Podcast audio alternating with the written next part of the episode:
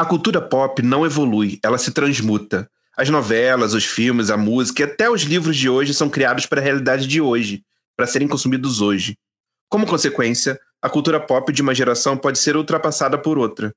Enquanto aquela produção cultural permanece a mesma, as normas sociais mudam e as pessoas se tornam mais conscientes de atitudes racistas, machistas e homofóbicas. Neste episódio, vamos mergulhar no universo de novelas brasileiras e séries e avaliar quais não sobreviveriam à geração cringe. I don't know her.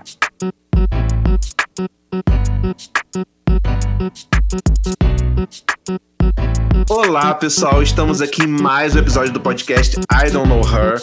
E como eu falei no episódio passado, está agora na quarta temporada com parte do elenco fixo caído. Mas eu consegui resgatar um deles. Olá, Thales. Nossa, meu filho tava caído, não, tava derrubado. Então, gente, tudo bem comigo, assim, ainda vivo, mas tamo aí. Sim. Doutor Thales, terminando aí tese de doutorado, então é por isso que tá na, na luta aí, né? Vamos orar para quê, né? Vamos orar. Muito bom. E, gente, ó, acompanham lá, arroba Thales Stefani. Qual que é a, a conta mesmo de ilustração, Tatá? A ilustração é Thales com TH Chaun, C-H-A-U-N. Isso, porque ele tá feito, tem feito umas ilustrações lindas. Inclusive, eu vou convencê-lo a fazer uma ilustração pra capa desse podcast. Eu não falei com ele, tô falando com ele agora. assim, né? Sem ninguém ver. Estamos aqui também com uma estreante hoje, que é a Fernanda Fichíssima. Ela é influencer, ela é empreendedora, ela é viajante, ela é maravilhosa. E aí, Fichíssima? Gente, como assim? Diva! Ela é uma eu diva. Sabendo, eu tô sabendo agora. Gente, eu amei isso. Eu vou deixar isso. Toda vez que alguém abrir o meu nome, clicar no meu nome, de qualquer maneira, eu quero que toque isso. ela é influencer, ela é viajante, ela... Nossa, é uma injeção de autoestima. Oi, gente!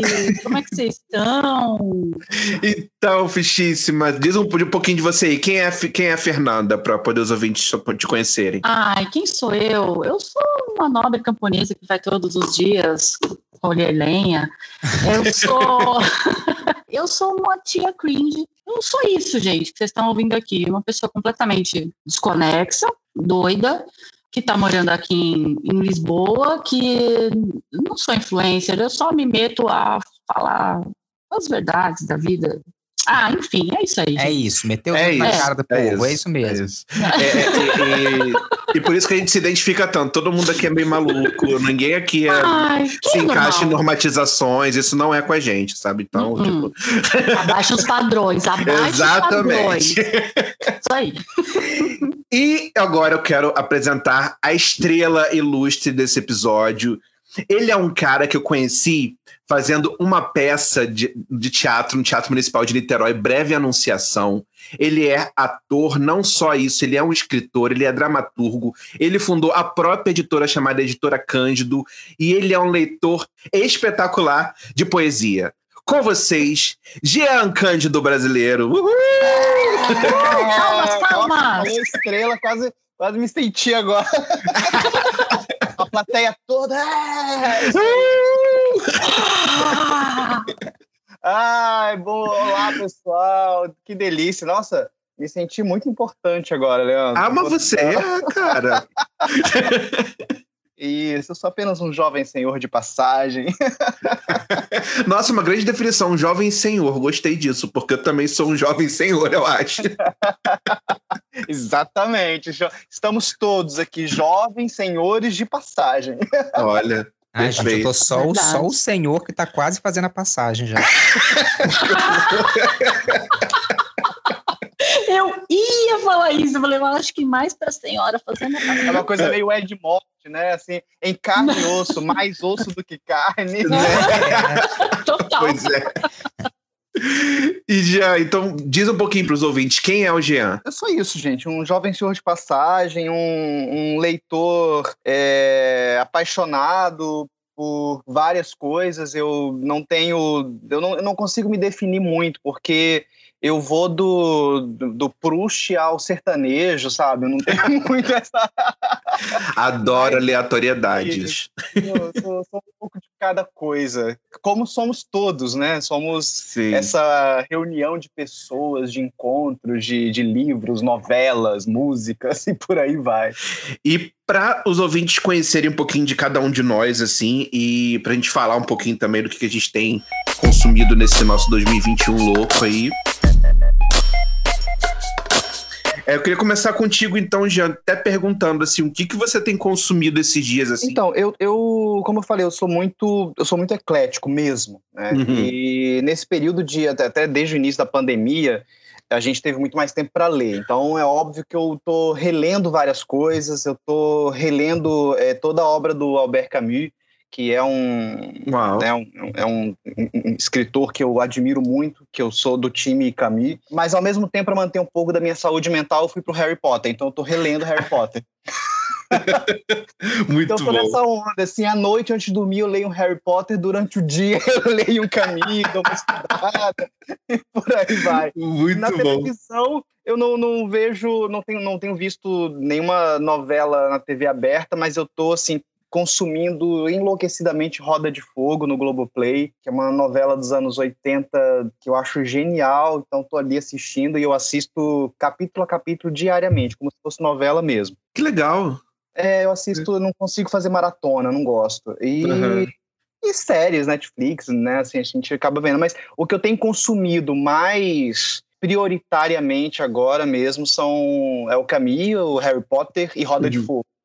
Esse é o meu momento. Muito bom. Olha, e você falou de uma coisa que se encaixa muito bem com o nosso tema, que é o Harry Potter, que a gente também aqui em casa, tanto eu quanto o João, nós somos fãs de, de da saga Harry Potter toda. Mas a gente pegou um, um, um ranço da, da, da J.K. Rowling. Cancelada. Exato, tá cancelada. Por causa de comentários transfóbicos, mas é muito louco assim, porque é, a gente tem que trabalhar para separar a obra do autor, né? Isso é, é, é, um desafio hoje em dia, né? É, eu acho que é um desafio e, e, eu, eu até me forcei um pouco a consumir e, e sem vergonha, porque eu levo o livro para todo lugar. Porque depois desse negócio de cancelamento, eu vou tomar um café, eu levo o meu, meu Harry Potter. É, porque eu acho que sim, é necessário separar o, o, o, autor da obra. O Harry Potter é inegavelmente, hoje, já um clássico da literatura juvenil. Uhum. É, é, um clássico, a gente não tem como negar isso.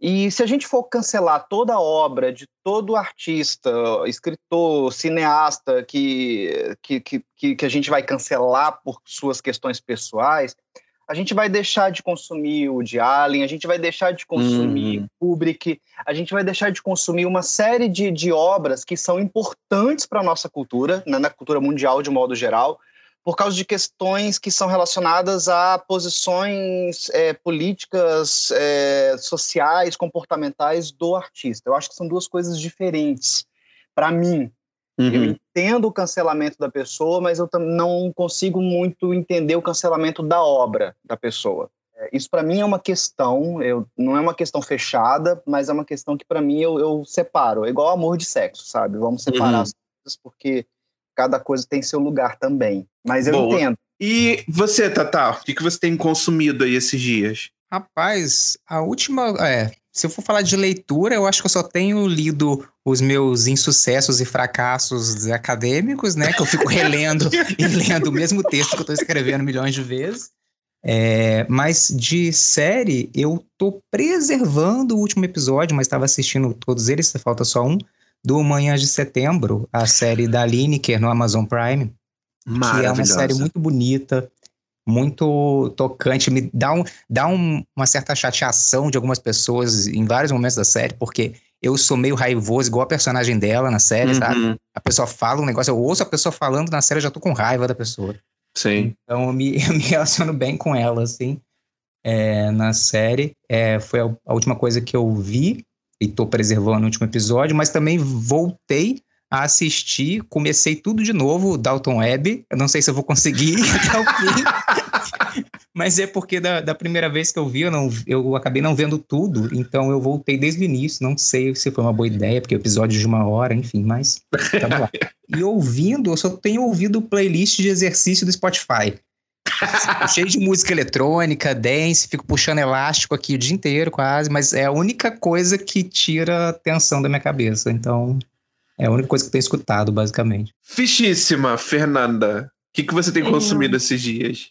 Gente, eu acho que o que eu tenho consumido é basicamente na pandemia toda. Drogas. Não, brincadeira. Eu entendi você falando que você tinha consumido a pandemia toda. tenho sido consumida pela pandemia, no caso. É, tenho consumido drogas, entorpecentes, álcool. É, recomendo é, para a gente passar por esse período. Não, gente, pelo amor de Deus. Mentira! É bom falar, tá, gente? Não estamos aqui. Tem algumas drogas? Vinho? Talvez, sim, ah, ok, mas. não ilegais. Consumo, né? Exato. O que, o que são drogas? Né? Exato. Num pote de Nutella inteiro drogas? de uma vez? Sim, ok. Nutella é droga?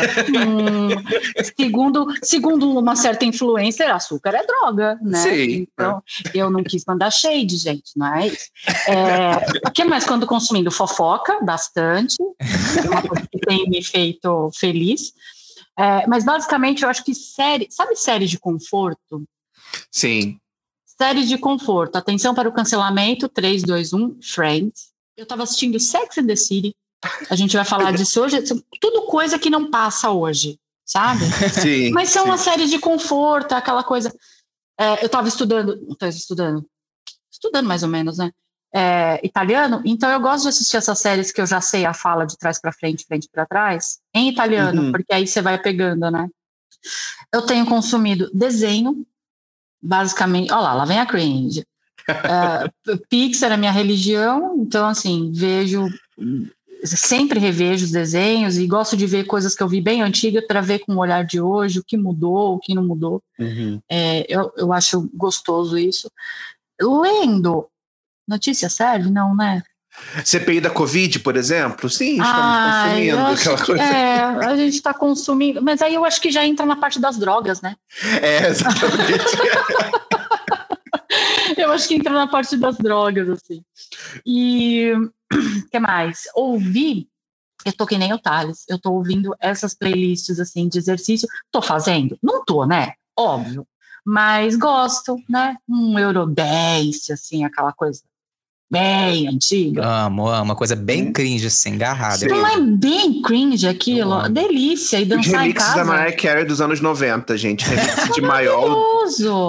David Morales, tá? É, gente, ouça, tem uma playlist no Spotify que é Saudade de uma balada, né, minha filha? Porque balada na minha época, né, gente? Não balada de vocês, a minha balada. Então, gente, todas essas dicas que a gente falou, tudo que foi mencionado aqui, vai estar no nosso blog idkh.home.blog, tá? Eu só vou deixar aqui mais uma dica também, que o Wills, que gravou o episódio em inglês com a gente, ele lançou um single também, Tá muito bom, vale a pena conferir. Inclusive o videoclipe também. Tá linda a produção. Se chama Someone Who Loves You tá tendo uma repercussão muito positiva lá nos Estados Unidos, assim, sabe? Ele tá começando a ter visibilidade e tal. Então, confere. Tá no Spotify, tá no YouTube, confere lá, procura pelo Wills, vai estar tá o link no nosso blog também.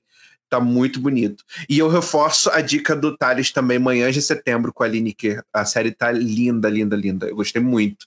E espero que tenha uma segunda temporada. Sim. Eu, eu quero continuar a ver a história dos personagens se desenvolver ali. Então é isso, gente. Vamos então entrar no tema do nosso episódio de hoje, que é novelas e séries que não sobreviveriam à geração de hoje, porque são cringe.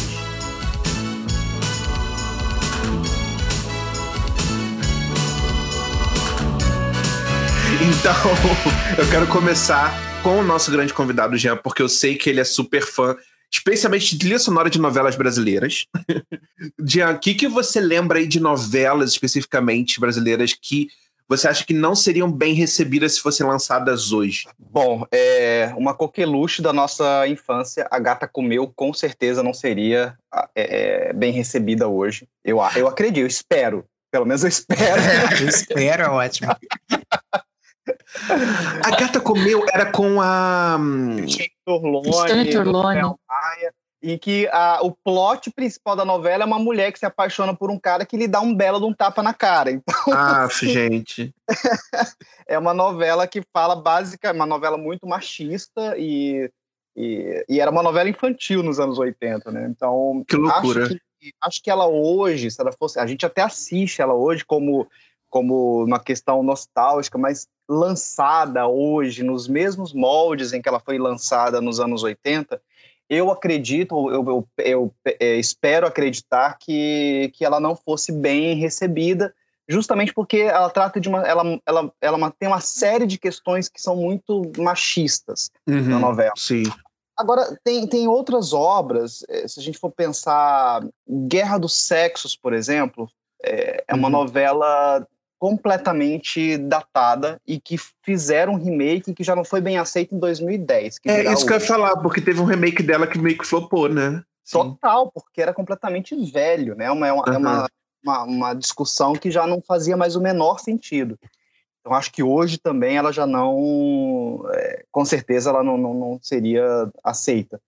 Uhum. É, agora, agora é engraçado, né? Porque assim, por outro lado, a gente viu aí no ano passado é, a reprise de Fina Estampa, Sim. Nossa, um erro essa novela. Sim. que fez o maior sucesso. Então, Sério, eu não sabia que tinha feito sucesso a reprise. fez muito sucesso, teve muita audiência, teve audiência de novela inédita. Mas aí isso também entra para mim numa outra questão, entra na questão de que a televisão aberta, ela já não é uma, uma mídia dessa geração.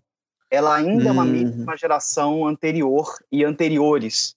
Então, talvez por isso Fina Estampa não é uma novela que fez sucesso para uma galera de 19, 20 anos. Foi uma novela que fez sucesso para quem tem 40, 50, 60 anos, que ainda assiste novela na TV aberta. Uhum. Isso, para mim, é uma questão importante da gente discutir, né? É, é, é, que mídia está se tornando a, a televisão? Acho Basicamente aquela geração que elegeu Bolsonaro, né? Também. Né? Cara, você acha, você sabe que eu, eu nem sei se é, sabe? Eu acho porque Aham. é, tem muita gente da geração de 20 anos que elegeu também, que também ajudou a eleger Bolsonaro, que votou pela primeira Uhum. vez e votou nele assim com fé. A- a- a nossa- as nossas ideologias políticas, especialmente dessa geração, são pessoas que elas vão para iam para a rua, mas que voltavam para casa para assistir novela. É, Sim. então, é, acho que tem, tem, são coisas diferentes. E são coisas diferentes que a gente começou a questionar agora com essa era do politicamente correto, que é um tema Uhum. que você quer tratar. É, A, a gente entrou num, num modo radical de cortar, de cancelar as coisas que não estivessem de acordo com, que a nossa, com a nossa forma de pensar, o nosso olhar, que eu acho que as gerações anteriores não fizeram, não Uhum. faziam. Então, Sim. acho que, que não, não acho que era só Bolsonaro, não. Tinha muito lulista, muito petista, muito cirista assistindo Fina Estampa, sim. Uhum. É, mas que fez sucesso. Mas que é engraçado, Hum. assim, eu, para mim é uma novela que não deveria nunca ter existido, nem na época em que foi lançada. Uhum. É, ela hoje, se fosse lançada hoje, não deveria fazer o mesmo sucesso para essa geração e não faria. No entanto, teve audiência. Pois é. E não, e, e Fina Estampa eu lembro que desde a primeira vez assim que foi lançada, era uma coisa que me causava muito incômodo ver a, a forma estereotipada como o personagem gay era tratado ali. Se calhar tem até pessoas LGBTs que, tipo, assistiram a novela na reprise, né? Sim, sim. Então, Leandro, eu, fico pensando que talvez essa é uma questão para mim também, assim, que para nós que somos LGBTs é, é incômodo. Uhum. E eu acho que essa é uma grande vantagem, uma grande questão dessa nova geração, dessa galera né, que está chamando a gente de cringe aí, é, é que eles têm uma visão muito mais ampla a respeito das discussões políticas. Porque enquanto LGBTs, a gente assistia aquilo e se incomodava, mas a gente talvez não se incomodasse com, com violência contra a mulher, porque não Uhum. nos atingia Não sentíamos na pele, né? Não sentíamos na pele, não nos incomodávamos com, as, com temas que, que tratassem de racismo, porque não nos incomodava, não sei, quer dizer, não nos incomodava nós brancos. né? Uhum. Sim. Então, eu acho que essa, essa divisão de, de temas é, é também uma, uma coisa legal dessa nova geração, que é esse olhar 360. Não, eu não sou negro, mas eu não admito que falem mal, que, que, que sejam racistas. Eu não sou gay, mas eu não admito que, que uhum. maltratem, que representem é, pessoas LGBTs dessa forma. Isso é o que essa geração está trazendo. Então, talvez por isso te incomodava muito o personagem do Crow, mas talvez não te incomodasse é, outros personagens que faziam coisas como o Wolf Maia, que ficava olhando a mulher gostosa lá na, na novela. Não Sim. incomodava, ah, era até engraçadinho. Né? Ah, que legal e tal. Mas não estava na nossa pele isso. E isso foi uma conversa que eu tive com uma pessoa há pouco tempo que é, também é uma pessoa, um homem branco gay, falando uhum. que a, a, luta LGBT era uma luta que já estava ficando ultrapassada, que tipo não precisava ser tão, tão militante.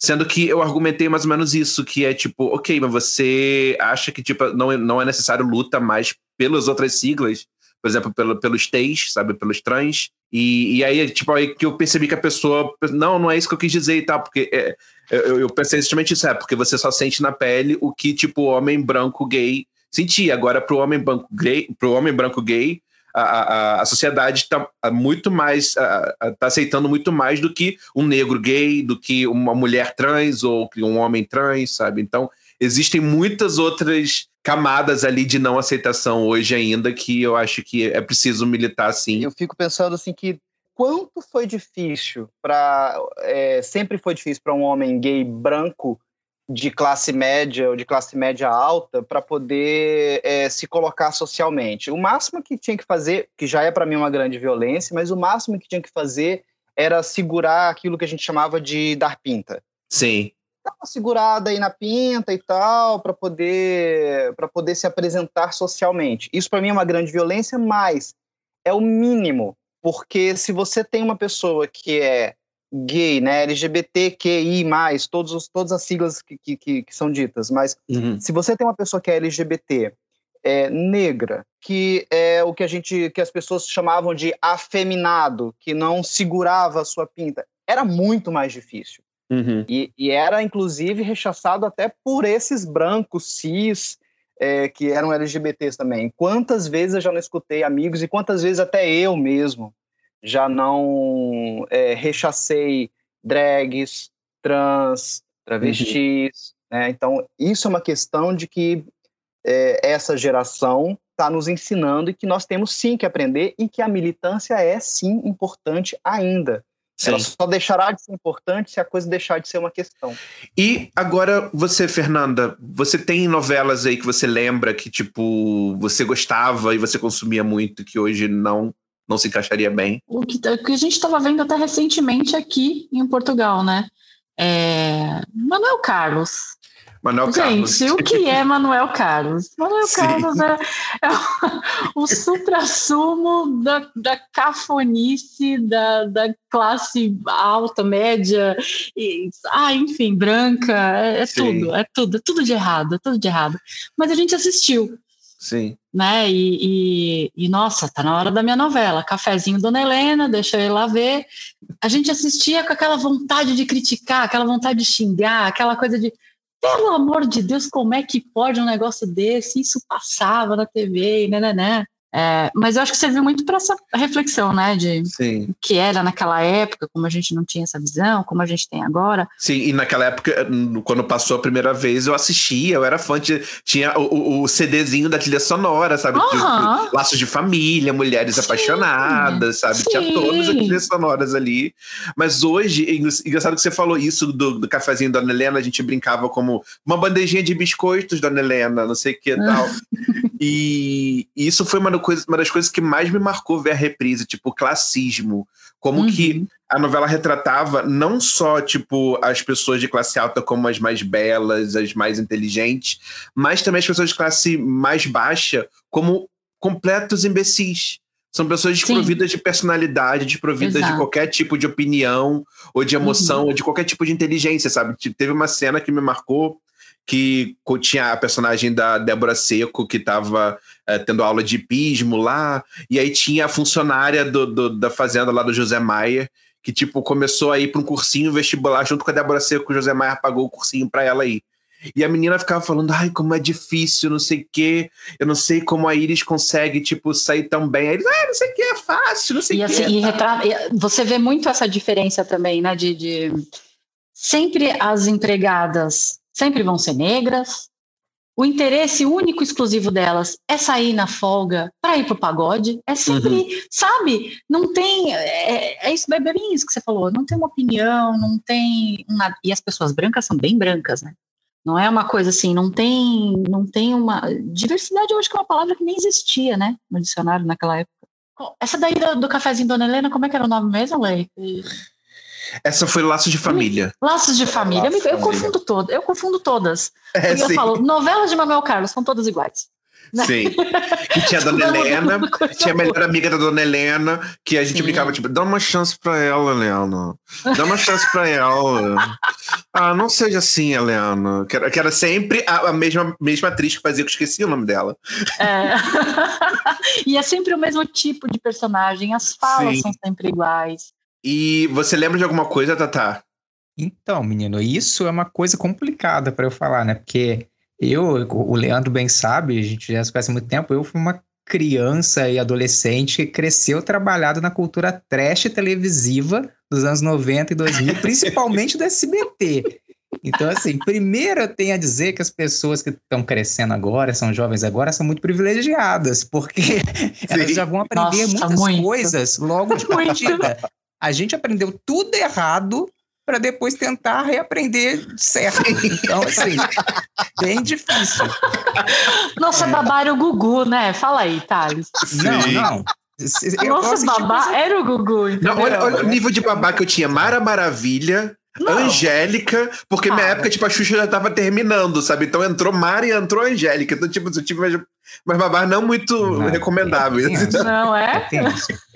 Não, mas assim, é, é, falando de uma coisa que não é novela, mas hoje em dia eu me, eu me pego muito pensando sobre isso, mas é uma série que faz parte da minha formação pessoal, é Chaves e Chapolin, né? Principalmente uhum. Chaves. E fez parte da minha geração, assim. Mas hoje em dia, quando você assiste, você vê que tem muita coisa errada ali, muita coisa errada, principalmente em relação à, à gordofobia, o Sim. seu, o seu Nossa, barriga, o nhonho, é muito, é muito gritante, assim. É, e também sobre idadismo ou etarismo em relação a Dona Neves, a, a Bruxa do 71, né? A Dona Florinda. Então, assim, você vê que tem piadas ali que já não, não rola mais. Hoje em dia não seria feito daquele, daquele jeito. Tanto que existe um desenho né, do Chaves, que já é mais recente, que é um desenho todo retrabalhado, né? Tanto em relação à, à estética quanto ao roteiro também ele foi mais retrabalhado. Não, não, sei se é, não sei se chega a ser perfeito, né? Se chega a ser realmente tão bem feito uhum. assim, mas ele foi retrabalhado pensando nesse, nesse tipo de coisa. É, sobre, sobre aquilo, inclusive, que o, que o Jean estava falando, de quem vê a televisão, é, é uma coisa que eu também fico pensando muito, assim, porque eu, eu tentei lembrar de um, de um caso que tinha acontecido, dei uma pesquisada aqui na internet, eu achei, também falando de SBT, e de 2018, você quer ver, quer dizer assim, 2018 foi o ano, uhum. ano da derrocata, né? Tipo, tudo, foi, tudo, tudo deu ruim em 2018. É, foi o início tinha, do fim, né? Exatamente. tinha uma novela que chamava As Aventuras de Poliana, em que tem uma menina que ela é a, acusada erroneamente de roubo na escola, e é uma menina negra, e ela vai falar com a professora ou com a diretora, não sei direito, e, e ela fala, e, e ela leva o assunto dizendo que ela tinha sido acusada justamente por conta da raça dela.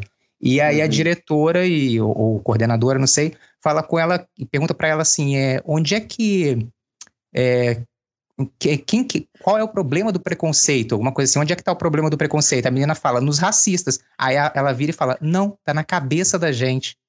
Uma novela Ai, feita para criança, com uma criança negra, em 2018, falando para a criança negra que o racismo está na cabeça dela.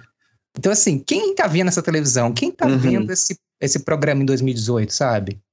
É muito, é muito provavelmente não é o pessoal que está se questionando sobre isso na internet. É, são outras pessoas. Sim. É um é... problema da cabeça psicológico, então quem, quem apanha da polícia é falta de terapia, né? É. é. Nossa. E aquela coisa da, da, da, culpa na vítima, né? Tipo, a, a, culpa do estupro da mulher que usou saia curta, sabe? É a mesma lógica. Exato. É. Sim, sim, não, total. Ah, o outro conteúdo, assim, que eu, que eu pensei também, que é uma coisa que eu consumo muito até hoje, e aí também me dá, me causa muita preocupação, porque até hoje continua bastante estranho, são os animes, né? Os desenhos japoneses. É, é, aí entra toda uma questão sobre multiculturalismo e tal, mas também uma, uma questão muito mal resolvida da sociedade japonesa, que é ainda hoje extremamente patriarcal e misógina, né? Então, todas aquelas uhum. questões em relação a ver a mulher como só uma personagem gostosona, isso aí rola até hoje, mesmo nos animes produzidos hoje em dia. Diminuiu bastante, mas ainda rola muito fácil, sabe? Também é uma coisa que. Uhum. E, é uma coisa que é um tipo de conteúdo, tanto os animes quanto essa novela do SBT, quanto o Chaves, por exemplo, é um tipo de conteúdo feito para criança. Sim. E criança é esponja, né, cara? Criança é o, é o momento que você aprende mais coisas. Se você tá aprendendo tudo errado de criança, quando uhum. você fica mais velho é difícil, né? Uhum. E pensando em novelas, uh, a primeira que me veio à cabeça assim, é uma novela que nem é tão antiga, que é uma da Cor do Pecado. Ela, já pelo nome assim. Já começa no título, já começa, né? Exatamente. Já, já começa o título. Não, exatamente. Para.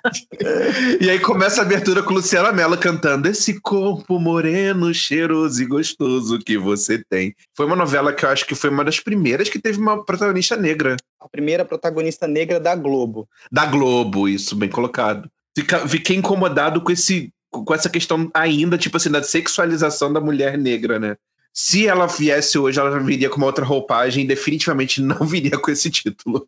Não, com, com certeza. certeza. Uma coisa é legal se falar da, de Da Cor do Pecado, Leandro, porque é, uma das questões, a novela ainda é a maior audiência do horário das sete. Uhum. É, da, da, Globo, é uma das novelas mais vendidas junto com a Escravizaura, Uau. inclusive. É, é, uma das novelas mais vendidas da Globo. É a Escravizaura, o Clone e Da Cor do Pecado. É, e na época que a novela foi lançada, uma das coisas que o João Manuel Carneiro falou é que é, não, a Thais Araújo está como protagonista, mas eu não vou discutir racismo. Não é uma história de amor, eu não vou discutir racismo. É muita ingenuidade Sim. você né, fazer uma novela com a primeira protagonista Glo é, negra da Globo uhum e você falar que não vai discutir racismo. Não, né, querido, tá errado. Você não vai conseguir fazer isso. A primeira protagonista negra foi Chica da Silva? Será a novela na manchete? Eu, eu hum. realmente não sei te dizer. É, assim, já, já, teve, é, já teve outras protagonistas negras, mas assim, se a gente for pensar dos, do, né, dos anos 80 para cá, é a Chica da Silva, Thaís Araújo. Sim. Era Sim. protagonista negra. Mas os anos 70, a gente teve um problema nos anos 70 do, do Sérgio Cardoso que fez blackface, né, para fazer a cabana do Pai Tomás. Uau. Que ele era o protagonista branco, mas o, o, o personagem era negro, então tascam blackface no cara. Nossa. E agora entrando dentro do seu universo de livros, Jean, você lembra de, tipo, algum livro assim que você goste muito antigo que hoje não seria bem recebido? Leandro, eu, eu martelo, tô martelando isso com, na minha cabeça. Uhum. eu não, não sei. É, talvez, talvez Éramos Seis. Uhum. Talvez Éramos Seis é um livro que eu li na adolescência e que, é, que eu gostei muito e que é um livro que retrata muito de uma época, muito de uma concepção de, de, da autora mesmo. Inclusive, a autora ela não assinava pelo nome dela, assinava pelo nome do marido, né? Era Senhora Leandro Dupré. Ela não Sim, é verdade. Maria Dupré. E, a, e o livro em si, que, é, que tem muitos elementos diferentes da novela, inclusive da do remake, que foi feito agora na Globo, Uhum. É um livro absolutamente datado, é um livro absolutamente eh, dispensável, né? É uma leiturinha de, de realmente dos anos 40, mas é um livro que eu tenho o maior carinho por ele. Maior carinho, porque ele me leva, se eu pegar ele de novo para ler, ele me leva lindamente. Uhum. Mas não é um livro que, lançado hoje, ele teria o mesmo impacto. Ele, sei lá, seria a subliteratura da subliteratura. Uhum. Quando eu penso em livro, me remete a uma questão assim que. O sentido pica-pau amarelo, né? E o Monteiro Lobato, né? E isso é uma questão, hein? Sim, exatamente. Porque é uma coisa, como você falou assim, aquilo, a, toda a produção do, do, do, Monteiro Lobato, assim, marcou muito minha infância, porque foi meu encontro com literatura foi basicamente Turma da Mônica e Monteiro Lobato, Maurício Souza e Monteiro Lobato, assim, sabe? Foi, que me, foi os autores que me fizeram me apaixonar por leitura, por livros e por mergulhar nesse universo e tal. E é muito chocante depois de mais velho olhar com aquilo com outros olhos e ver assim, nossa, como que realmente, tipo, Dona Anastácia, Tia Anastácia, sabe, ali, como é que tão estereotipada, sabe, e, e, mas ao mesmo tempo, assim, manter o carinho pela obra, aquela coisa de separar a obra do, do autor, né? É, tem uma passagem das histórias de Tia Anastácia que a própria Tia Anastácia fala para Emília, Emília, você não deve escutar o povo porque o senso comum ele é descartável. Nossa. o que o povo Meu diz Deus. é descartável. Mas é, Monteiro Lobato é uma questão e tem muita gente que assim defende a retirada do Monteiro do catálogo da, da, da, das escolas, né, da leituras, das leituras infantis, Conheço uma livraria que faz isso. Uma livraria ah, que não sim. comercializa nada de Monteiro ah, Lobato, por isso. É, eu até entendo. Tem livrarias, inclusive livrarias mais nichadas, que realmente não sim. vão né, apresentar Monteiro. E uma outra, uma outra parte da, da, das pessoas que não, mas o Monteiro foi o primeiro editor de literatura infantil do Brasil, né? Ele tem uma importância histórica e tal. Mas é, eu não acho, eu acho que tem que ser um meio termo. Eu não acho que tem que retirar, mas eu acho que tem que ser feita uma leitura crítica junto com as crianças. Ela tem que ser uma uhum. leitura orientada. É, mas é uma questão. É, sem, sem querer fazer uma, uma autopromoção aqui, mas já fazendo, no meu perfil artístico do Instagram, eu fiz uma releitura dos personagens do, do Sítio Capa Amarelo, todos eles representando uma, uma vertente bizarra da sociedade brasileira atual. E lá tem, tem, inclusive os links de duas, de duas dessas duas correntes, né? E há uma versão é, já revisada, preparada inclusive pela, pela bisneta ou neta, talvez, não sei, do próprio Monteiro, assim, que foi uma, visão, uma versão revista, né? Por, justamente por conta dessa incapacidade, às vezes, dependendo da idade da criança, de fazer essa leitura crítica, né? A uhum. criança uhum. mais velha, o adolescente, ele pode pegar a obra original e fazer uma leitura crítica. Mas para a criança mais nova seria recomendado ler essa versão revisada, onde já esse tipo de coisa já foi retirado, já foi modificado, né? E sobre, e sobre também ele ser o pai, eu acho que eu, eu, eu sou muito da, da opinião, eu sou uma pessoa bastante erosiva, né? Sou muito da opinião de que nada que está de pé não, não é impassível de ficar deitado. Então, é, ele também já tem pessoas re, é, revendo essa questão, porque tem um outro autor, que é Thales de Andrade, ou Thales Andrade, talvez, do interior de São Paulo, que ele tem já uma obra para infanto juvenil, que foi lançada inclusive antes da, da primeira obra do Monteiro Lobato, da, das Reinações de Narizim. Então, uhum. Então já é uma discussão que também está tá sendo revista aí sobre quem pode ser o pai ou não da, da literatura infanto-juvenil brasileira. Né? É porque a história é uhum. feita pelos vencedores, né? Então, assim, uhum. é, para o Monteiro Lobato ter chegado ao ponto de ter um prédio no centro do, do, do, do, de São Paulo, acho que era a editora, ou aqui no centro do Rio, se não me engano, não tenho certeza. Mas ele tinha um prédio que era a editora dele. Então, é, tem um poder econômico aí nas mãos Sim. do cara. Então, Sim, ele era então explorador de petróleo, né? É, exato, exatamente. Exatamente. Uhum. Um explorador de petróleo, um cara, então, tem, tem grana. Então, é, isso torna o pai, né?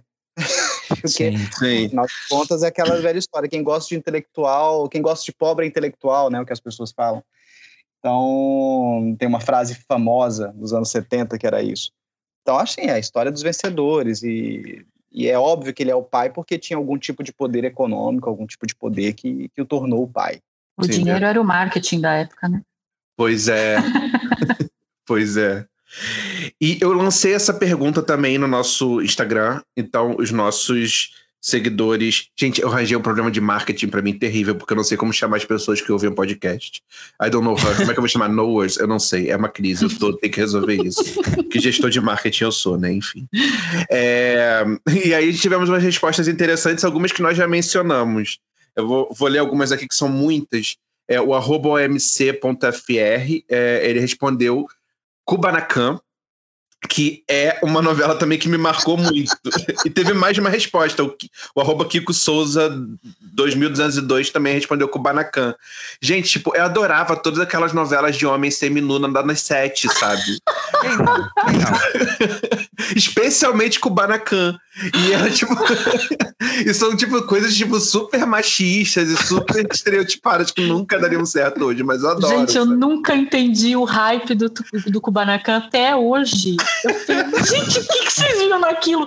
Só os troncos? Não sei se Não, mas eu era, eu era, do time do Vladimir Brista, não do Pasquim. Eu ah, eu era mais de... do Vladimir Brista. Eu, eu era time Pasquim, eu gostava do Pasquim. Mas ah, eu fiquei puto porque ele largou a Daniele Vinci sozinha com a filha na praia. Eu achei que ele, filho da puta por ter feito isso, gente. é, uma novela, é uma novela muito louca, porque o Lombardi se perde no final e no fim a gente descobre que o Pasquim comeu a mãe, né? Eu nem lembro desse detalhe. Gente, volta, o que é isso? Ele vem do futuro pro passado. Né? Ah, é verdade!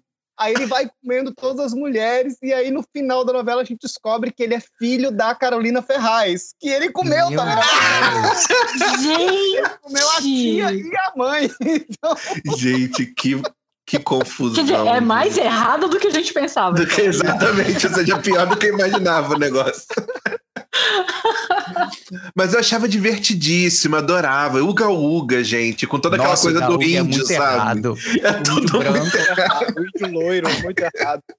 Eu amava 4x4, eu amava. Eu, eu ah, adoro, eu amava também. Eu adoro Sim. o texto do Lombardi. O, a, o problema do Lombardi é que eu faço vista grossa para todas as merdas que ele escreve. Sim. Eu, eu ria da, da, dos textos dele. Eu falei, gente, isso é muito nonsense, pelo amor de Deus. Mas é muito bom. Muito bom. Olha, arroba Jubes underline Barros respondeu: Mulheres apaixonadas porque eu revi na sessão da tarde, meu Deus, ou seja, Manuel Carlos, a gente já falou disso. ah, maneco, um presente de maneco, né, gente? Sim. João Bafa também falou aqui, Manuel, qualquer coisa do Manuel Carlos, exatamente. é, o, o arroba a, Rafalo Bolisboa falou: TV pirata seria absolutamente condenada. Olha, TV pirata é interessante, porque eu acho que TV pirata seria muito necessário hoje em dia, né? Então, eu também não, eu não, eu não veria assim, não, eu acho. Eu, eu acho que. Eu, TV Pirata, se eu não me engano, teve umas questões de blackface, teve algumas coisas ali, uhum. tipo, que, que, que, são contestáveis, mas eu acho que, no geral, eu acho que era um tipo de crítica política que a gente precisava na TV hoje em dia, TV Pirata, né? Nossa, gente, é, é, TV pirata, inclusive a galera do Zorra se inspira muito, né, do, no, do novo Zorra, do novo, se né? inspira né? muito na, na, no humor que o TV Pirata fazia, e o próprio Caceta e Planeta pegou um pouco dessa rebarba no início na TV. Né, uhum. é, que era um humor diferente do, do Planeta em Caceta, que era o jornal deles, Sim. mas que pega muito dessa, desse humor do TV Pirata. Talvez porque a gente não tenha o, a, o TV Pirata completo no Globoplay, tá só lá Fogo no Rabo e algumas imagens, algumas, algumas sketches. Mas Roda de Fogo tinha os comerciais. Tem um comercial que a, a Cláudia Raia, de, de bailarina, é, anunciando o absorvente perestroika. Né? para que você para que você tenha uma boa abertura e ela fazendo uma abertura que vai na absolutamente perestroika. Você acha genial.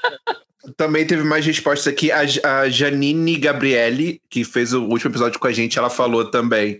É, a gata comeu, então concordando com o Jean aí, tipo, gata comeu, é, é não, não entraria hoje. Uh, arroba Gritei Lobo falou Tieta. Mas, gente, eu acho que Tieta seria, tipo, o oposto também. Eu acho que Tieta, tipo, seria. Muito Tieta. Muito. Acho que Tieta foi à frente do tempo dela, né? Porque eu acho que Tieta é. foi uma questão de empoderamento feminino, da Tieta ter, tipo, aquela sexualidade dela também ali, tipo, ela defender uhum. isso e tal. Né? Você é, lembra de alguma coisa de Tieta que de repente não encaixaria bem? Eu não sei, porque até a questão da Teuda e Manteuda, né, que era a questão do que o Modesto Pires tinha sua amante, que ele, que ele, ele trouxe para cá, para a cidade, que sustentava ela numa outra casa, até isso era, era falado de uma maneira muito, muito crítica também. Uhum. É, ela, uhum. ela era dominada por aquele homem porque aquele homem pagava as coisas dela talvez, e até, até a coisa do, da, da, das andorinhas lá, das, das, das, meninas que o, o Arthur da Pitanga é, comprava as, as, adolescentes e usava-as como prostitutas, né? Elas eram, é, eram dele, eram propriedade dele. Até isso também eram, eram, eram questões colocadas de modo Sim. crítico. Sim. Eu acho que Tieta foi uma novela à frente do tempo.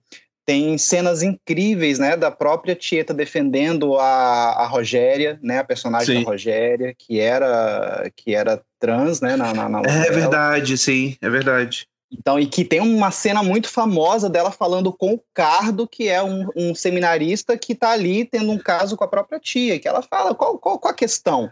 Ah, é verdade. Porque né, ele não gosta de mulheres, porque qual é a questão? Isso é muito velho, isso é muito antigo. Então, acho que não, acho que Tieta era muito à frente do tempo, inclusive. Boa.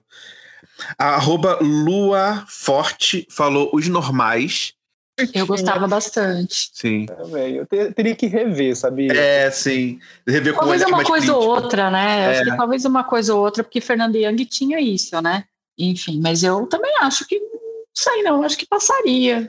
Olha, o, o arroba Lute Ferreira, ele falou um- muito, uma boa, muito boa aqui, que é a próxima vítima. E eu não lembrava disso, mas é, ele menciona que teve uma questão com a personagem da Claudia Hanna, que era vilã. O, o amante descobre que, tipo, ela estava tendo caso com outra pessoa e, e ele começa uma sessão de espancamento dela ali, que termina até com facada. E tem outros personagens Nossa, assistindo e não fazem nada, sabe, assim. E ele nem sequer é denunciado por isso. Exato. né? É o Marcelo, personagem do Zé Vilker, que já era casado com a, com a personagem da Cláudia Hanna. é, e ela tá tendo um caso com o personagem do Alexandre Borges, que é amante da tia dela. Aham.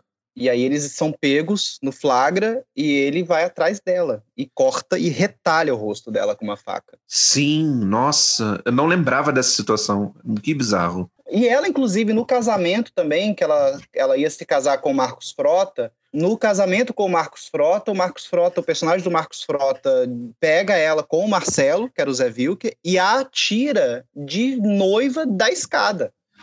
Sim, Meu isso eu Deus! lembro. Isso eu lembro, sim. E na frente de todo mundo, na festa do, do, do casamento. Né? Ele Sim. chega batendo nela e pum, empurra da escada. E também ninguém faz nada. E ninguém a faz nada. é ela. né? Sim. A arroba Marcela132 falou do Pantanal. Do Pantanal, eu também não lembro muito do Pantanal, assim, eu lembro do Velho do Rio do Pantanal, só não lembro de Mas mais. talvez por causa da questão do nu. Que a manchete explorava muito o nu. Ah, é verdade, a manchete explorava o nu, sim. Cara, em relação a isso, tem até uma, uma história engraçada que aí falando não da novela em si, que não passaria, mas de um hábito que talvez não entrasse. Mas eu vi Chica da Silva inteirinho com a minha mãe. Eu tinha, sei lá, 5, 6 anos, sabe? A minha mãe me acordava pra ver, porque eu lembro que era um horário que eu não conseguia ficar acordado. Não sei se era porque minha mãe era professora, ela achava que tinha um valor histórico naquilo, e e de fato tinha um valor histórico naquilo. Mas Sim. eu assistia assim, eu vi todos os nus da novela. Talvez hoje em dia uma mãe não Com sua fizesse mãe, isso. assim, não foi, não teve problema. É, talvez hoje em dia uma mãe não fizesse. E o que aconteceu no final das contas? Viado do mesmo jeito. porque-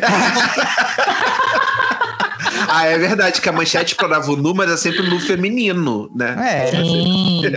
A Adriane. Galisteu era uma personagem muda, só entrava pra Aham.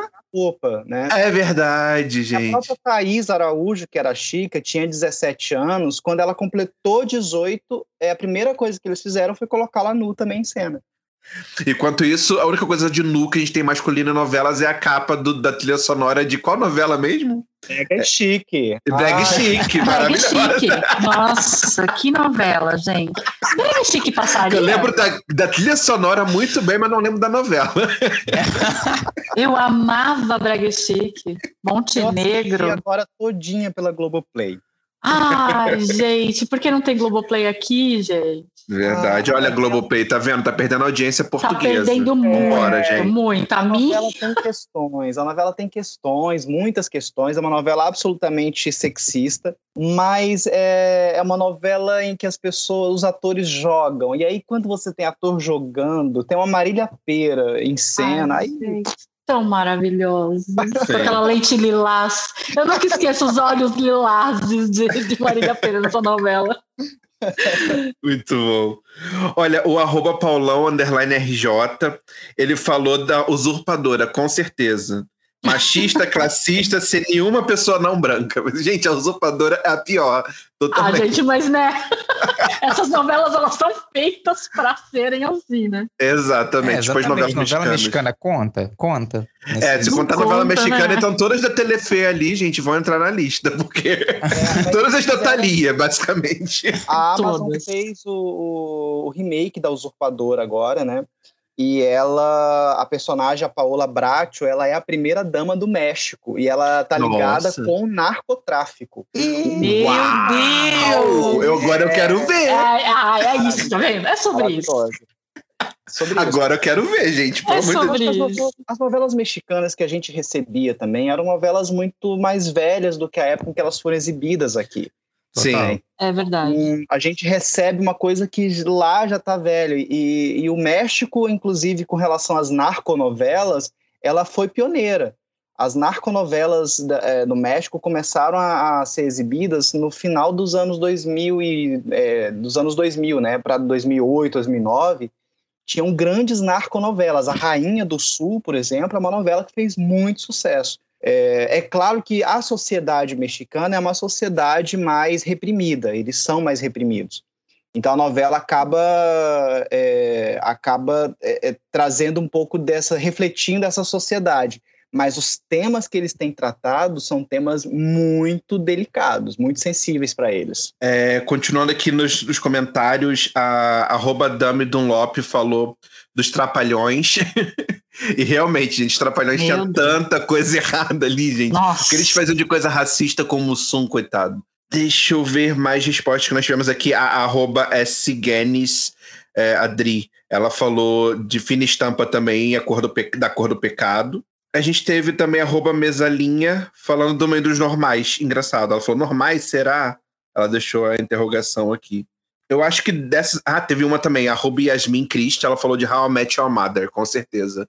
E é uma série realmente que seria muito problemática. Engraçado que ela não é tão antiga, mas é extremamente machista, extremamente machista, assim. sabe?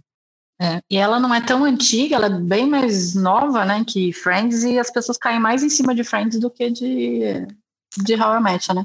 E É ela também não é verdade. boa, gente. Não precisa ver. É uma bosta. É, e nem é uma-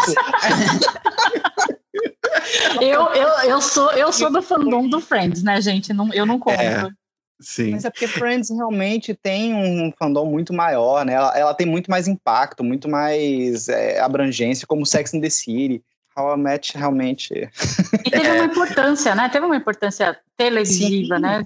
Sim, e de influenciar, inclusive, sitcoms, é, outros sitcoms, né? é, no mundo, inclusive no Brasil. Tem, tem uma, uma- Uhum. uma coisa que, que influenciou muito os sitcoms no Brasil. Ah, Só pra fechar aqui também, o último, arroba Amanda Sinelli, ela falou da viagem. E eu não lembrava, eu perguntei a Amanda Sinelli, tipo, qual que é a questão, assim, e ela falou que tem um monte de personagem machista, é, complicadíssimos. Tem uma cena específica que eu vi de uma personagem que tem um crush num abusador. Um cara que ela ficou que ela nem sabe quem é. Que ela fica procurando pra saber quem é porque pegou ela no escuro. Uhum. Ela falou, muito bizarro. Falei, Gente, eu não lembrava disso. É, é bizarro. Vocês lembrava lembram da também, não. viagem? Realmente, era um cara que entrava à noite no quarto dela de máscara, que depois se revela que até o rapaz que trabalha lá na pensão que ela mora, e que realmente eles transavam durante a noite e ela não sabia quem era, e que podia ser qualquer homem. Era, era uma coisa mulher de branco às avessas, né? Gente, sim. Aliás, é um bom, um bom exemplo de, tipo, o reverso, porque eu adorava o conceito da mulher de branco. Na, na, na Indo- a Indomada? Não, era na Tieta. Na Tieta, gente. Não era maravilhoso isso? Uma mulher Sim. que atacava os homens, que os homens ficavam desesperados. Sim! E, né, e que no final, e no final você descobre que é a mulher do Capitão Dário e que, e que ela justamente continua sendo a mulher de branco e mantém um casamento triplo. É o primeiro trisal ali da novela. É Sim! verdade! Não lembrava Porque- disso. e ela é meio lésbica, né? Porque na verdade ela coloca assim, não. É, eu quero que o capitão é, é, tenha prazer também com essa outra mulher para que eu também fique livre para pegar meus homens. Olha o relacionamento aberto aí, gente. Olha o pagamento. Maravilhoso. Ah, maravilhoso. Tá vendo? Isso só comprova que Tieto era à frente do tempo. Sim. Sim. Né? E eu confundi com a, a cadeiruda, da, que eu acho que era da Indomada. Isso sim, Nossa, né? era, ah, mas aí era. é quando o Aguinaldo já tinha perdido a chave do cu, aí não.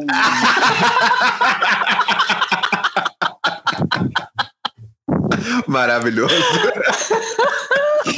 Gente, olha essa história de coisa que influencia criança. Na, quando, eu, quando eu estudava, tava, quando foi exibido Indomada, acho que eu estava da terceira, quarta série, alguma coisa assim. E na minha escola, no, no horário do intervalo, tinha um pique cadeirudo. Que era uma pessoa do cadeirudo, ia correndo atrás das outras crianças, e quando pegava a criança, dava um creu na criança por trás, assim, a criança caía no chão. Olha. Meu Deus! Gente, eu queria ter isso na minha infância, gente. Teve isso, gente. Terrível. Gente, por que, que eu não nasci uns anos depois? Né, exato. Ou seja, as crianças se encoxavam ali, né? Ah. Não é? Olha isso! Quem é o cadeirudo? Ah, eu queria ser o cadeirudo da escola. Meu Deus!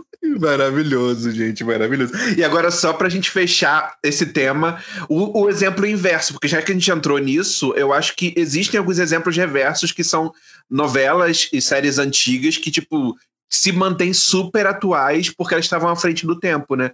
Acho que a gente falou de um grande exemplo agora, é Tieta. O outro que eu falaria é Indomada também. Eu achei Indomada uma novela incrível e eu acho que ela hoje ainda se mantém muito atual, né? Vocês lembram de outros exemplos? É, Tieta, para mim, é um grande exemplo. É, é, vale Tudo, para mim, é um grande exemplo. Sim. Ainda uma novela que é, ela, se, ela, o olhar sobre ela se transformou durante o tempo, mas é uma novela que ainda é muito atual. Eu, eu iria dizer que novela é, que trata da questão política de uma forma bem, bem estruturada é, são novelas que se, que se, que, que se mantêm atuais. É, então, assim, mas não essa política comezinha, não. É, São novelas realmente que tratam de política. Sim. É, então, vale tudo. A própria Roda de Fogo, que é uma novela que as pessoas não conhecem porque ela foi pouco reprisada, é, eu estou assistindo agora, é absolutamente atual. Absolutamente Uhum. atual. É, e, é, e aí, então, assim, eu acho que tem sim, tem vários exemplos de novelas que, que vistas hoje, elas continuam atuais. Claro que novela é uma obra é, muito complexa, né? A gente tem muitos núcleos, muitas questões, então pode ser que determinado personagem, determinada situação, ela tenha ficado datada. O Arthur da Távola, que foi um crítico, né, estudioso de, de, de comunicação, de teledramaturgia, ele falava que a, a telenovela ela tem uma, uma característica que é paradoxal. Ela só se torna obra quando ela acaba. A gente só pode considerar uma novela como uma obra quando ela né, é, tem um ponto final. Uhum. Então ela já nasce datada, porque ela vai representar determinados comportamentos, determinada sociedade daquele período em que ela foi exibida e que ela foi escrita, até porque ela é uma obra aberta. Mas é, quando a gente analisa como obra fechada, uma novela de um modo geral, as novelas que tratam dessas questões mais políticas, isso na minha opinião, elas permanecem novelas atuais. A, a gente ainda está há anos luz de avançar politicamente como a gente deveria ter avançado. Uhum. Então, são discussões que ainda estão aí quicando, que estão em debate, que a gente precisa ouvir novamente, entender. E, e, como, e quando a gente conhece, quando a gente entende um pouco do que aconteceu no passado, a gente também consegue refletir sobre o que a gente vive no presente. E é só através da política e da história que a gente tem essa possibilidade. É, eu não sei como era no passado, mas principalmente tipo nos anos 90 e hoje, é, a, a Globo, principalmente, ela movimenta a trama de acordo com a, a forma como o público está consumindo. Se o público está Uhum. recebendo bem, eles vão continuar com a evolução daquele personagem. Se não, eles vão querer saber o que, que não está dando certo e vão ajustar e vão mudar a história daquele personagem na novela e vai ter um final diferente do que inicialmente, de repente, o autor imaginou. Então, mais, mais do que é, nunca, tipo, as novelas vão ser retratos de um tempo por causa disso, né? O que eu acho um pouco perigoso também, Leandro, nisso, é nesse momento em que a gente vive uma sociedade algorítmica, de como a gente vem perdendo a capacidade de analisar as coisas e de olhar as coisas de modo crítico, né, de pensar criticamente. A gente está se tornando uma sociedade. Ontem estava pensando muito sobre isso. A gente está se tornando uma sociedade que é uma ilha cercada de idiotas dançando no TikTok. E isso não é geracional. É gente de todas as idades. Isso, para mim, demonstra que a gente está se tornando uma sociedade. É, é muito paradoxal, porque ao mesmo tempo que a gente está com um monte de debate, de um monte de questões sociais e políticas e, e, eh, sendo discutidas, por outro lado, a nossa sociedade, de um modo geral, é uma sociedade que está perdendo a capacidade crítica.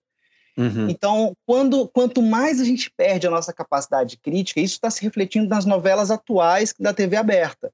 São novelas completamente pasteurizadas, são histórias completamente tolas, é, é, que daqui a 10 anos elas ninguém vai querer saber daquilo, porque aquilo é uma bobagem. Então, isso é um, é um problema para o pro produto cultural, de um modo uhum. geral. Precisamos discutir muito sobre que tipo de sociedade a gente está se tornando para que o produto cultural ele não se torne cada vez mais pasteurizado. Você falou das dancinhas de TikTok, eu lembrei logo do Thales, que a gente estava tendo essa conversa esses dias, né, Thales? Que a gente perde o respeito pela pessoa quando tiver a pessoa fazendo a dancinha no TikTok, né? Nossa, totalmente. Gente, assim, eu, eu, acho que, eu acho que a pessoa pode fazer. Eu só não quero que o profissional que eu vou, sei lá, consultar, vai fazer, tipo, você vai ver o seu dentista no Instagram querendo captar clientes, psicólogos no consultório, sabe? Os psicólogos fazendo dancinha, eu já não me consulto, porque eu falo, né, você já não está trabalhando a sua questão, meu amor. Você tem um problema. Você tem um problema. Por que você não faz uma terapia, né? Sei uma, lá. Eu vi o perfil de uma marca de, de roupa de balé clássico, em que eles cataram vários bailarinos, que provavelmente são modelos, né, jovens bailarinos, clássico, hein? Eles vendem roupas de balé clássico, tchutchu, sapatilha. Uhum. E aí tascaram uns 20 bailarinos fazendo uma dancinha no de TikTok para poder anunciar a marca. Falei, gente, mas, mas pelo amor de Deus, traz Luiz 14 aqui para poder matar essa Ai, por favor. Como é que pode? Vergonha, gente. Não, o pessoal está falando para eu fazer. Pessoal, da minha marca, no, no meu trabalho, né? Gente, eu trabalho ensinando cosmética natural, aromaterapia. Eu tô vendo um monte de aromaterapeuta fazendo dancinha, ah, e fazendo. E o dancinha do óleo essencial. Ah, gente, já não tem respeito, né? A terapia já não tem respeito. É, Aí... eu acho que tem ligado a isso, sim, porque você Poxa. meio que vai, tipo, diminuir uh, uh, o seu produto, o, o, seu estudo, a, a, sua técnica, tudo ali a uma coisa que é uma coisa trendy só agora. Sabe? Pô, acho você pode, fazer aquela, você pode fazer aquela dancinha que a pessoa fica com a musiquinha apontando o dedinho. Apontando o dedinho? Ah, não. Não, não. Ô, gente, me respeita, né? gente, eu só queria mencionar uma coisa que eu acho que foi um pecado a gente não ter, ter mencionado isso, porque a gente tá falando de novela, a gente não pode falar, deixar de falar da novela que foi mais icônica para mim, e eu acho que ela é atemporal, que é Vamp, né, gente? Ah, Vamp, como não? Eu, eu acho como que não? Vamp é atemporal, e eu acho que Vamp, tipo assim, nunca vai ser superada. change Deus. My Mind. Vou fazer aquela mesinha, aquele meme, tipo Change My Mind. Vamp é uma novela insuperável. Change My Mind. Gente, o Vamp tinha uma personagem que era ex-atriz pornô, que era a Mary Matoso, que era a melhor. Ah, sim! Maravilhosa! Patrícia Travasso, sensacional. Sensacional. E gente. aí eu tenho que eu tenho que citar novamente. E as lentes de contato, hein? Ah. Né? Veja que eu sou uma pessoa muito ligada em olhos, né? é muito bom, porque eu estava assistindo até um capítulo da novela, dos últimos capítulos, e aí eles descobrem, né, que o Cláudio Serra é o Herbert, né, que fez a uhum. plástica uhum. e tal. Sim. E aí a Rafaela, assim, mas o Herbert está vivo, e ela, meu Deus, eu falei tão mal de Herbert para o Cláudio. o Herbert, não tinha o Herbert. Ai, Ai, gente, é muitas coisas maravilhosas. Então, gente, vale a pena explorar Globoplay. Essas novelas estão todas lá agora. Atenção, Globoplay, se você, se você está ouvindo, por se favor, você está libera ouvindo, Globo, Portugal. por favor, libera Portugal. Libera, libera. Eu sei, Globo Portugal, sei que você está em crise, porque eu já trabalhei para vocês e vocês demitiram um monte de gente. mas vocês podem re, re, readquirir os rendimentos em Portugal se lançarem a Globoplay aqui também. Então, Totalmente. Totalmente. Eu sou uma que pode levar meu dinheiro, com certeza. Muito bom. Então vamos agora para o último bloco do nosso episódio, que é o I Don't Know Her. E nesse bloco eu vou perguntar para cada um de vocês quem que é o, o artista, o autor ou a obra que vocês acham que as pessoas não conhecem deveriam conhecer. Esse é o momento de estourar bolhas. Então eu vou começar com o nosso ilustríssimo convidado, Jean. O grande, é, o, a estrela do, do episódio que fala pra cacete, né? Não deixa ninguém mais falar. Ficaria três horas tranquilamente. Olha, eu vou, é, como bom prolixo que sou, eu vou, eu vou indicar dois livros. de dois autores. É, eu sou, eu sou, como diz uma amiga minha, eu sou cadelinha de autor francês, então eu vou indicar que talvez em Portugal vocês conheçam mais, mas talvez aqui no Brasil não tanto. Um deles é o livro Artigo 353 do Código Penal. É, o autor se chama Tanguy Viel. Tem, ele foi considerado o novo Camus do, do né, dessa nova geração. E o, artista, o artigo 350 do Código Penal ele fala de um crime que aconteceu, um assassinato, e é a, o relato do, do assassino falando como a, e por que ele matou aquela pessoa é, diante do juiz. E é uma grande discussão de né, ele matou é, realmente porque ele não deveria matar, ele deve ser condenado, ou a pessoa mereceu morrer, a, mere, a pessoa mereceu ser assassinada. Hum. Então é um debate bem interessante que o, o autor coloca na, no livro. É um livro faz, fininho, rápido de ler, mas que traz um conteúdo absurdamente interessante. E o outro autor é o Edouard Louis, que talvez é, esteja um pouco mais na crista da onda, que é um, um autor francês de vinte e poucos anos. Ele escreveu O Fim de Edi, mas eu vou indicar a história da violência que ele conta, ele relata, é um, é um livro de autoficção, ele relata o encontro que ele teve com um argelino em Paris na noite de Natal e ele é estuprado por esse argelino que leva para casa. E ele fala que ele não quer denunciar o argelino porque no final das contas vai ficar só o lugar do racismo e da xenofobia, vou condenar porque ele é um argelino, e da homossexualidade. Então, é, ele coloca muito esse debate, mas ele usa é, essa história para falar sobre uma decadência política e social do interior da França, dos trabalhadores da França, porque o Edouard Louis é um garoto que vem de uma família muito pobre, é, então ele coloca todas essas questões, a, o avanço da, da, da, Frente Nacional, né, da extrema-direita no interior da França. Então é uma obra muito interessante que também vale a pena ler, porque justamente ela coloca em xeque diversas concepções e preconcepções que nós temos a respeito de diversos temas, inclusive sobre a própria violência. Nossa, achei super interessante. Tatar, Quais, qual o seu Adon Horror? Então, gente, eu não sei se eu vou exatamente furar bolhas ou, ou indicar coisas tão, assim, alternativas e que ninguém conheça, mas ah, existe uma cantora pop dinamarquesa chamada Mo. Quer dizer, eu não sei nem se se pronuncia Mo ou se pronuncia Mo ou Mo. Também não sei. Porque é um M é. com aquele O cortado, traçado, sabe? Ela lançou o primeiro álbum dela em 2014, fez bastante sucesso. Na época, inclusive, eu tinha ingresso para um show dela, que eu dei pro Leandro e pro João.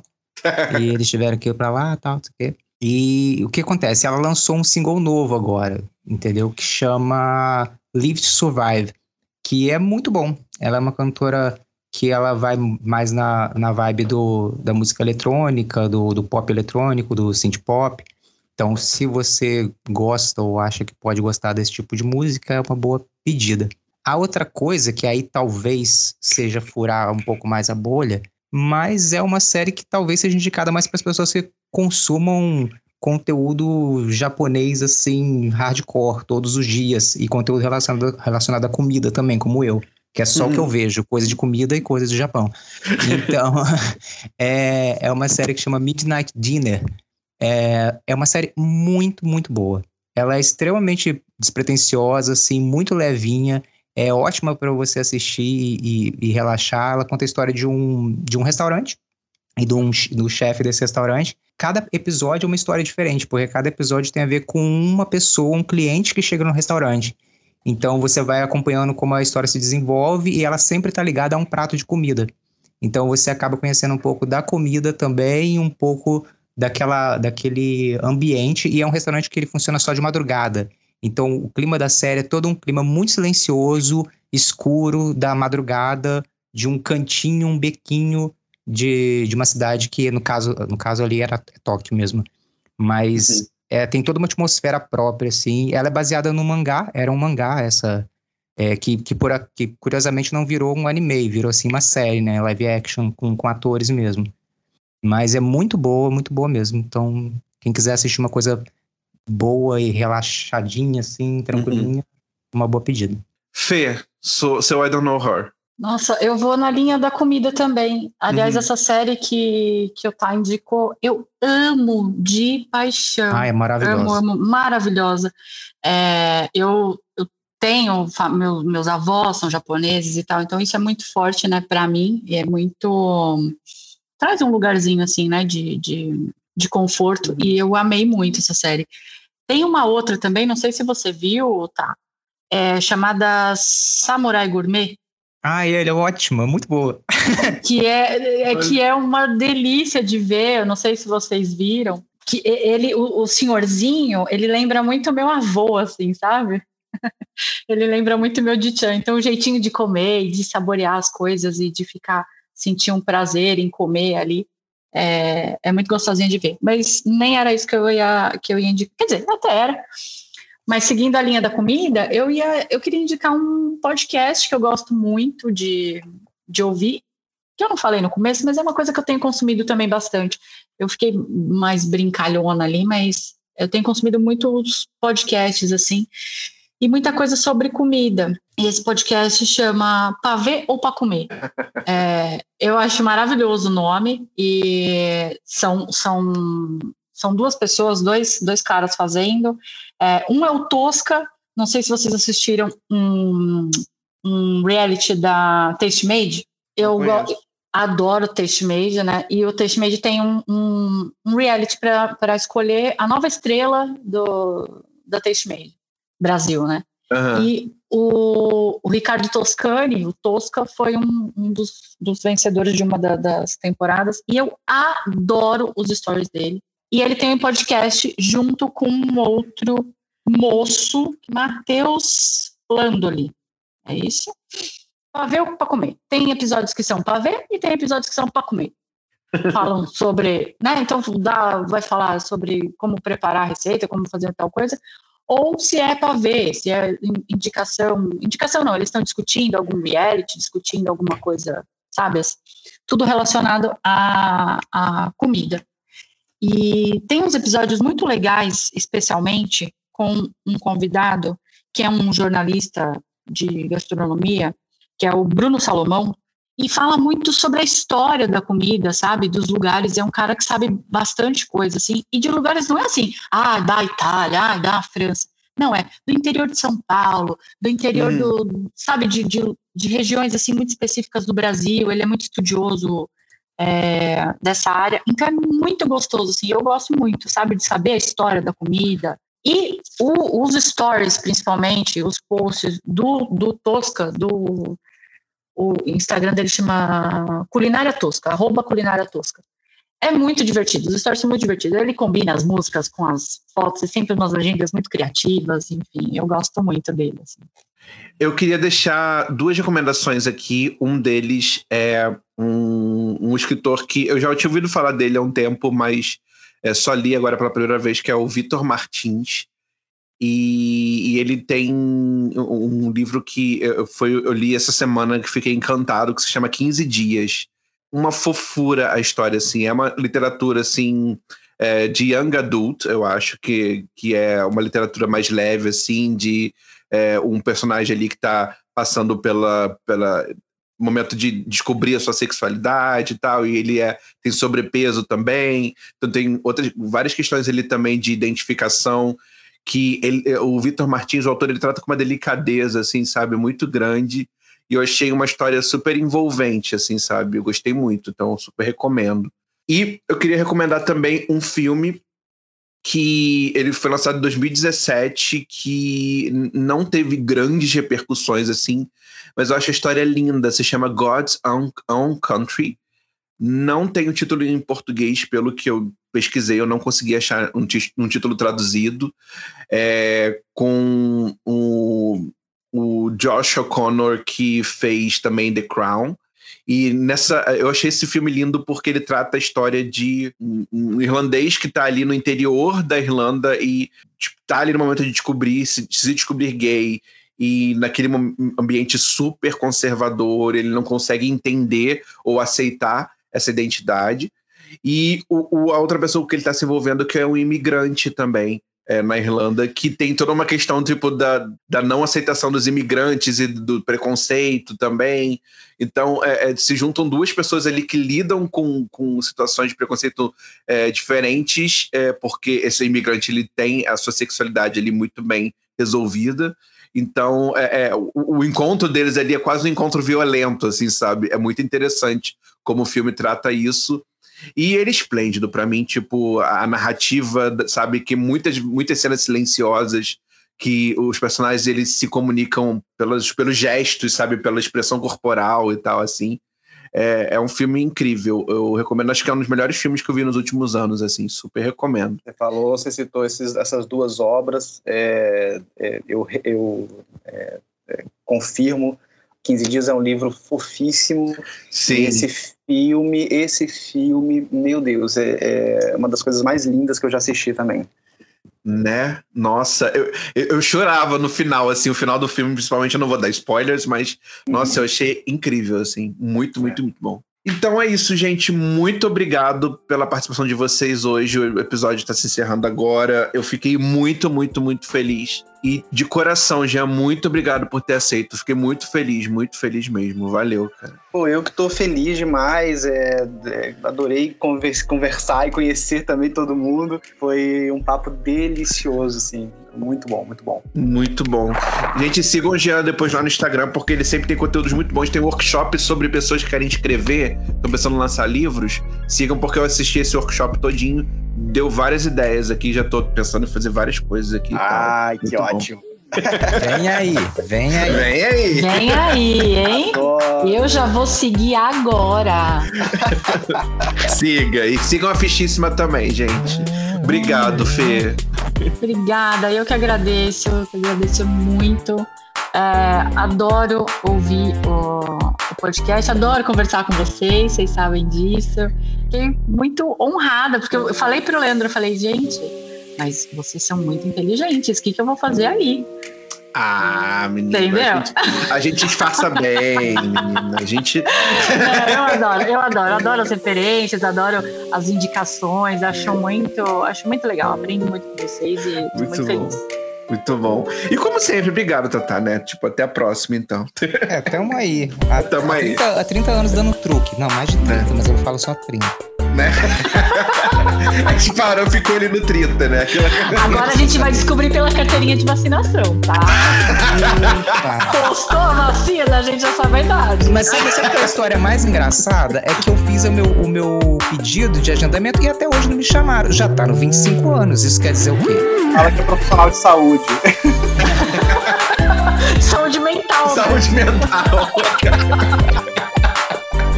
não deixa de ser. Aquela pessoa já fez tanta terapia que já me considera um profissional dessa área. Não assim, é? já, já aprendi, eu sou psicólogo por osmose. Vamos lá. Ai, gente. Beijo. Beijo. Tchau, tchau.